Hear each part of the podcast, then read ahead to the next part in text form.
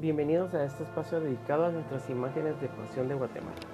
Salve artículos religiosos con el apoyo del doctor en historia Fernando Urquizu. Les traemos las crónicas y recuerdos que nos remontarán a estas vivencias.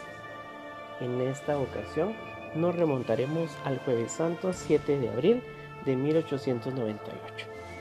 La descripción de la procesión de Jesús Nazareno de Candelaria de este año fue localizada en la publicación periódica dirigida por Jesús Fernández, La Semana Católica.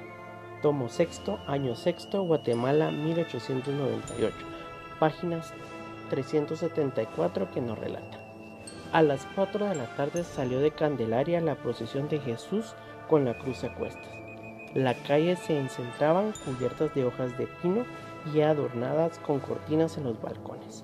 Los penitentes usaban túnicas y capuz de color morado. Algunos cargaban con un cono en la cabeza, sosteniendo los 14 estandartes del Vía Crucis. La imagen de Jesús Nazareno fue el centro de atención.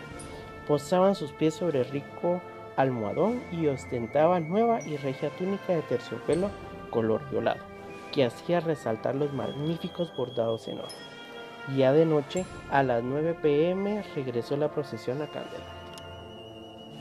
Tomado del libro Crónicas y Recuerdos de Jesús Nazareno de Candelaria, Comisión de Investigación del Arte en Guatemala y Escuela de Historia de la Universidad de San Carlos de Guatemala. Guatemala de la Asunción, 2013.